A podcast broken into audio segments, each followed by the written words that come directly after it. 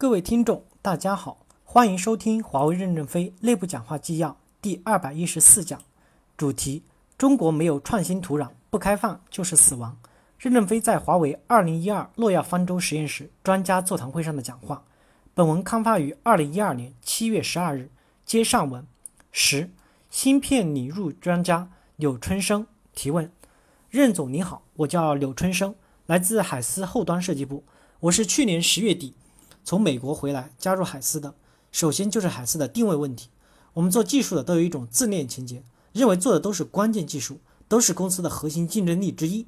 但是也有很多声音说，海思就是给公司降低成本的。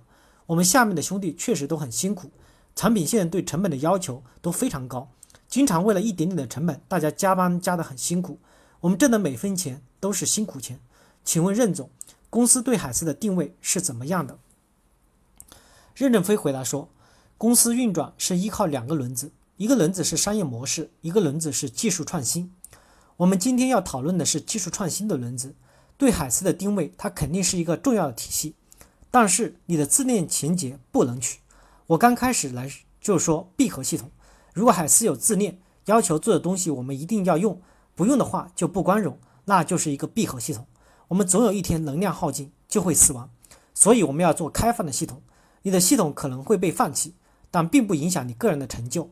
这就是人力资源政策上要跟上来的问题。我们先排除政治观点，讲一下这个问题。比如我们的国家的高铁，中国自己生产高铁，株洲机车厂是当时最先进的国产厂。当时的高铁投标的时候，株洲没中标，都是西方国家，比如德国的、法国的、日本的合资工厂中标。株洲曾经是我们国家最强的机车厂，而德国、法国、日本。都是找一些找差一些的机车厂合资，合资厂吃得肥肥的，结果株洲也没有吃亏，这就是铁道部处理的艺术水平了。铁道部是怎么做的？为什么株洲没有叫苦，把你们合资企业赚的钱都给株洲进行技术研究？我总有一天会用你的。到现在已经确定下来，二百五十公里的高铁，株洲可以投标了。我们在价值平衡上，即使做成功了，暂时没有用，还要继续做下去。但是如果个人感到没有希望了，可以通过循环流动，流动到其他部门，换新人再来上。我们可能再坚持做几十年都不用，但是还得做。一旦公司出现战略性的漏洞，我们不是几百亿美金的损失，而是几千亿美金的损失。我们公司今天积累了这么多的财富，这些财富可能就是因为那一个点让别人卡住，最后死掉。所以可能几十年还得在这个地方奋斗，这个岗位、这个项目是不能撤掉的。但是人员是可以流动的，少林寺还可以有 CEO，和尚也可以云游的，但是庙需要定在那里，这是公司的战略旗帜，不能动掉的。再比如说，你知不知道什么时候打核战争？现在没有，那就应该停下来以核的研究吗？你说我们的核科学产生了多少科学家？你看那些功勋一大排一大排的都是，不要说邓稼先，活着的也还有很多。但什么时候甩过原子弹呀？所以海思一定要从战略上认识它的战略地位。十一，海思技术规划部副部长王志敏提问：任总您好，我是王志敏，来自海思战略技术规划部。这是一个涉及产业链的问题。您刚才提到的战略攻关是我们非常重要的工作之一。半导体行业的战略攻关与后端生产制造非常的相关。同时，亚太地区半导体的产业环境也在完善。在这个特殊的时期和阶段，我们公司是否会把半导体产业基础做得更加的稳固？任正非回答说。我讲第一点，我们不能为了获取这个体系的利益而去做半导体的生产产业。半导体的生产是化学问题和物理问题，不是我们的优势。我们的优势就是数据逻辑，就是在软件电路设计上的数字逻辑。我们即使做了个工厂，做个十二英寸，外面做十六英寸的，就把我们给抛弃了。我们在制造行业是不可能持续领先的。第二点，我们一定要耐得住寂寞，板凳要做十年冷，特别是基础研究。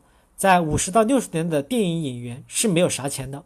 我曾经听过，在八十年代初期，我们中央顶级的明星刘欢、王刚等从北京到太原演唱会，去一次走一次穴能赚多少钱呢？赚二十块钱人民币。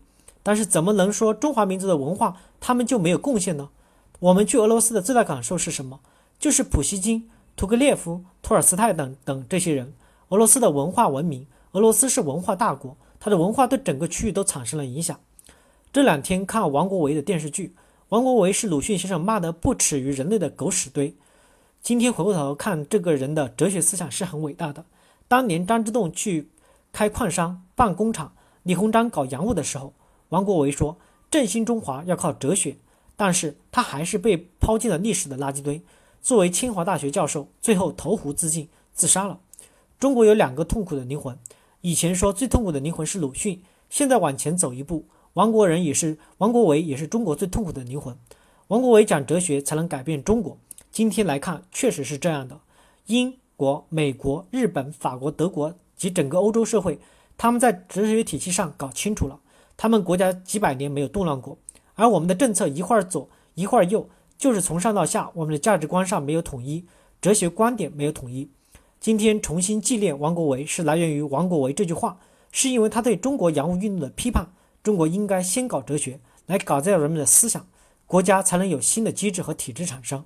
王国维以前是一个不耻于人类的狗屎堆，现在我们觉得他是很伟大的。还有一个伟大的人是李鸿章，李鸿章也是不耻于人民的狗屎堆，是中国最大的卖国者。不仅自己卖国，他去和日本谈判签马关条约的时候，把儿子也带去了，让儿子也参与了马关条约的签订，结果爆发了五四运动。但是今天重新来看历史，重新来看血色黄昏，李鸿章是中华民族伟大的英雄。以后大家会重新去理解这个结论，所以。不要为一时半时有没有光荣和功勋去计较，为千秋万代中华民族要做出历史的贡献。在看待历史问题的时候，特别是做基础科学的人，更多的要看到你对未来产生的历史价值和贡献。我们公司要宽容歪瓜裂枣的奇思异想。以前一说歪瓜裂枣，他们把裂写成裂等的裂，我说你们搞错了，枣是裂的最甜，瓜是歪的最甜。他们虽然不被大家看好，但我们从战略眼光上看好这些人。今天我们重新看王国维、李鸿章，实际上他们就是历史的歪瓜裂枣。从事基础研究的人，有时候不需要急功近利，所以我们从来不让你们去比论文数量这些东西，就是想让你们能够踏踏实实的做学问，但做的也不够好。为什么说不够好呢？就是我们的价值观也不能完全做到统一。统一的价值观是经过多少代人的磨合才有可能。现在我们也不也不能够肯定，但是我们尽力去做。感谢大家的收听。敬请期待下一讲内容。